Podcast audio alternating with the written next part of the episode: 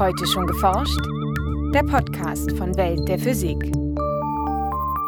Herzlich willkommen zur 185. Folge. Es begrüßen Sie Michael Büker und Maike Pollmann. Seit ihrer Entdeckung vor wenigen Jahren wächst das Interesse an sogenannten topologischen Isolatoren stetig. Denn Physiker, Materialwissenschaftler und auch Chemiker schätzen die besonderen Eigenschaften dieser Materialklasse. Ein topologischer Isolator ist ein relativ exotisches Material, das man zunächst mal am einfachsten so beschreiben kann, dass es im Inneren dieses Materials tatsächlich ein Isolator ist, wie der Name schon sagt. So Hendrik Bentmann von der Universität Würzburg. Anders als bei gewöhnlichen Isolatoren kann auf der Oberfläche von topologischen Isolatoren jedoch ein elektrischer Strom fließen.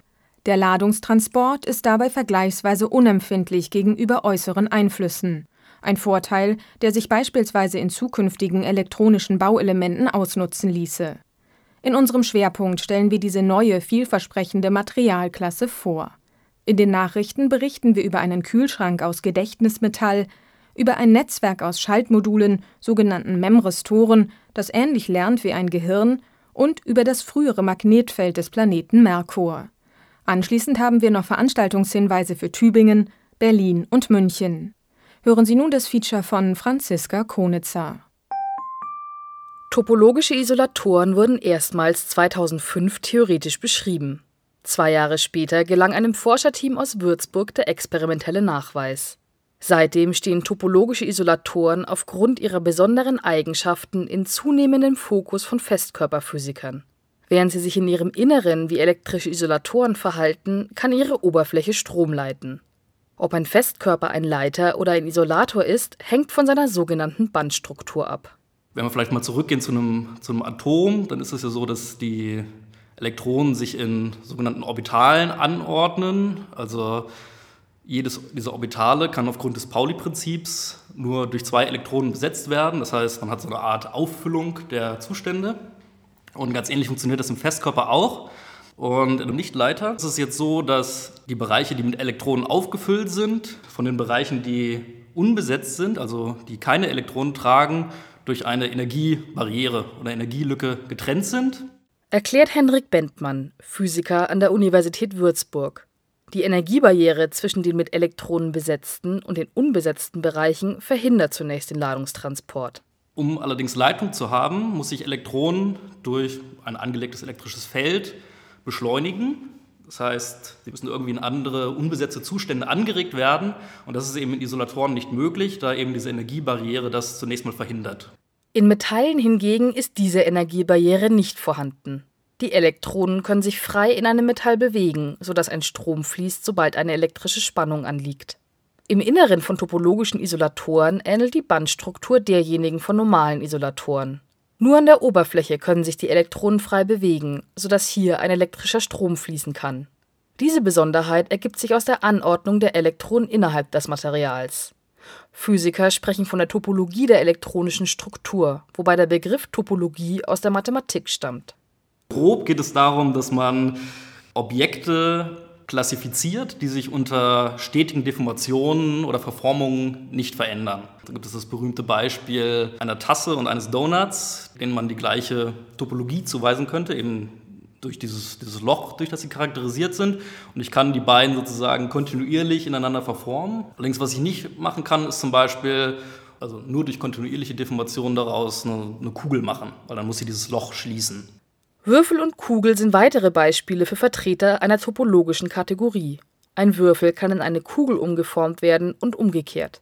Topologisch betrachtet gehören Würfel und Kugel also in eine gemeinsame Kategorie von Objekten, die kein Loch aufweisen, und Tasse und Donut in eine andere Kategorie von Objekten, die ein Loch aufweisen. Ganz ähnlich hat sich eben herausgestellt, dass man die elektronische Struktur von Isolatoren auch klassifizieren kann. Also ich kann quasi der der elektronischen Struktur eines Isolators eine Zahl zuweisen, die kann ich ausrechnen und dann stellt sich eben heraus, dass ich für diese topologischen Isolatoren immer 1 rausbekomme und für normale Isolatoren immer 0. Da die leitenden Eigenschaften an der Oberfläche direkt auf der elektronischen Struktur im Inneren des Materials basieren, sind sie relativ robust gegenüber Störeffekten. Das zeichnet sie gegenüber anderen Materialien mit ähnlichen Eigenschaften aus. Eine weitere Besonderheit der topologischen Isolatoren hängt mit dem Spin der Oberflächenelektronen zusammen. Der Spin ist neben Masse und Ladung eine grundlegende physikalische Eigenschaft von Elektronen. Als quantenmechanische Größe kann er nur zwei Werte annehmen, die Physiker mit Spin-up und Spin-down bezeichnen. Da ist es so, dass Elektronen, die sich in eine bestimmte Richtung bewegen, zum Beispiel nach rechts, gekennzeichnet sind durch Spin-up. Und die Elektronen, die sich genau in die entgegengesetzte Richtung bewegen, die haben Spin-down. Diese Abhängigkeit der Bewegungsrichtung vom Spin führt dazu, dass sich die Elektronen fast widerstandsfrei auf der Oberfläche eines topologischen Isolators bewegen können. Also in konventioneller Elektronik hat man es hm, hat natürlich immer mit Widerständen zu tun. Ähm, also die, die Leiterelemente haben einen bestimmten ohmschen Widerstand. Daraus resultiert ähm, Energieverlust, den äh, möchte man natürlich nicht haben. Es entsteht Wärmeentwicklung, das muss die muss man durch Kühlung gegebenenfalls kompensieren. Und genau, dieser Widerstand resultiert letztlich aus Streuung der Elektronen, die, die eben an Unreinheiten beispielsweise streuen. Und genau diese Streuung ist eben in diesen topologischen Zuständen unterdrückt. Also ein Elektron kann nicht, wenn es sich in eine Richtung bewegt, in die andere Richtung gestreut werden, weil es dazu seinen Spin drehen müsste.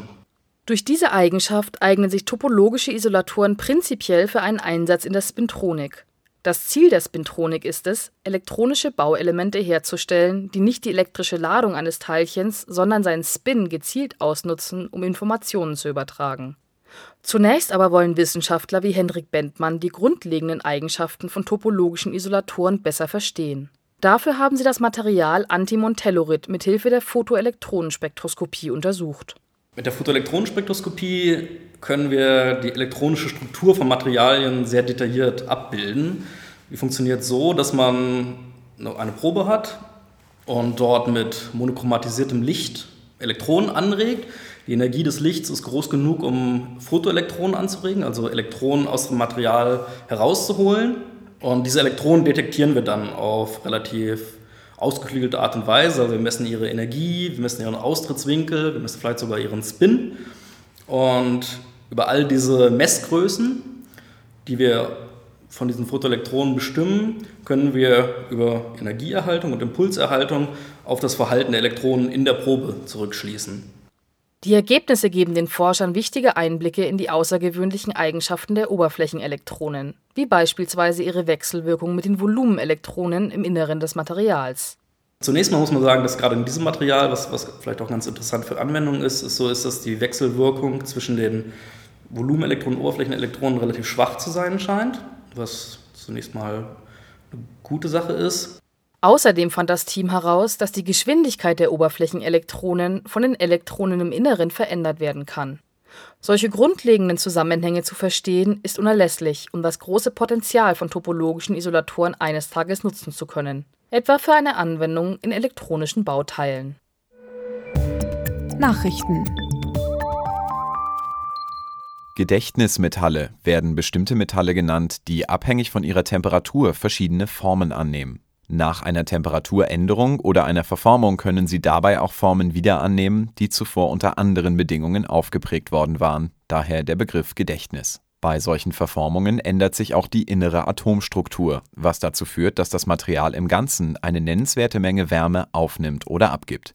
Nach diesem Prinzip haben nun Wissenschaftler der Technischen Universität Dänemarks in Roskilde im Fachblatt Advanced Energy Materials berechnet, dass sich Gedächtnismetalle als Kühlelement für Kühlschränke eignen können.